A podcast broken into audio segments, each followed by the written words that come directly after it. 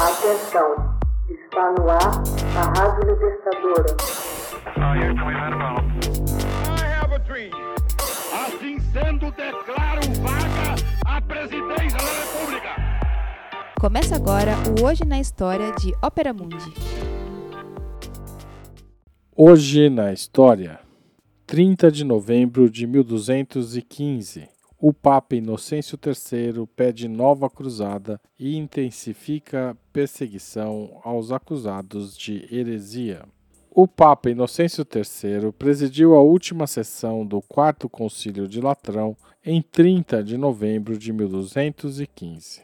Este novo concílio ecumênico foi o quarto a ter lugar no Palácio Romano de Latrão, resultou na condenação dos cátares e dos valdenses, na proibição de criar novas ordens religiosas, na manutenção da discriminação contra os judeus, na aparição do termo transubstanciação. De resto, o Papa apelou para uma nova cruzada. Todavia, seria seu sucessor, o Papa Honório III, quem a organizaria dois anos depois e que acabaria em fracasso.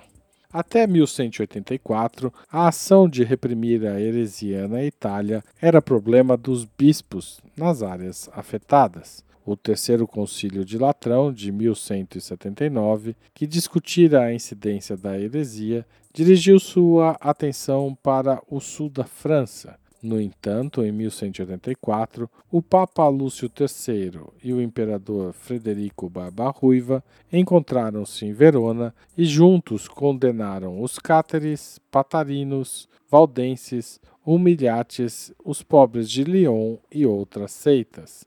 Foi Inocêncio III, nascido em 1198 e morto em 1216, quem pressionou para que a ação papal tivesse maior âmbito enviou uma torrente de cartas sobre heresia aos arcebispos e bispos e aos governantes seculares. Ele via a reforma da Igreja como uma necessidade básica.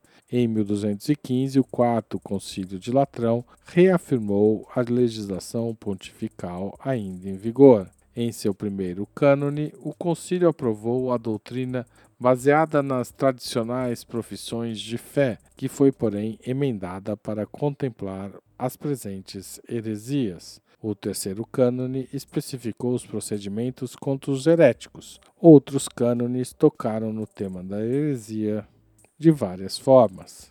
Outros cânones tocaram no tema da heresia de várias formas. Por ocasião da morte de Inocêncio, a Igreja já mobilizava suas forças contra a heresia.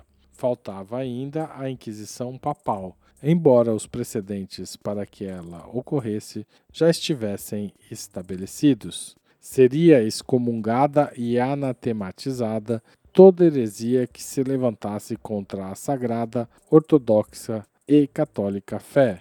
Seriam condenados todos os hereges, fossem quem fossem se fossem clérigos, seriam primeiramente privados de suas ordens.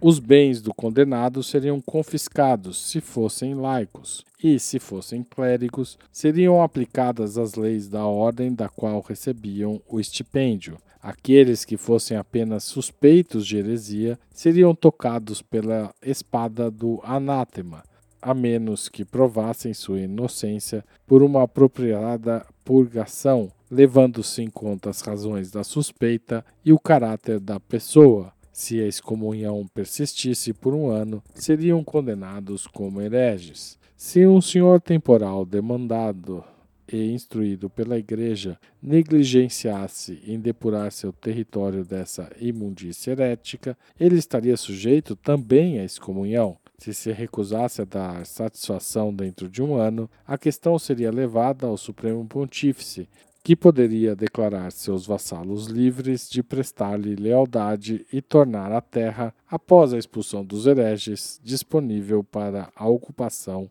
pelos católicos. Também estavam sujeitos à excomunhão os crentes que homiciassem, defendessem ou apoiassem os hereges. Qualquer pessoa que, após ter sido indicada como excomungada, se recusasse a prestar satisfação dentro de um ano, seria acoimado de infame e não poderia ser admitido em órgãos públicos, nem escolher outros para a mesma função ou prestar testemunho. Não teria liberdade de manifestar a última vontade, nem de receber herança. Se fosse um juiz, suas sentenças não teriam vigência e novos casos não poderiam ser levados ao seu julgamento. Se fosse um advogado, não seria permitido a ele defender ninguém.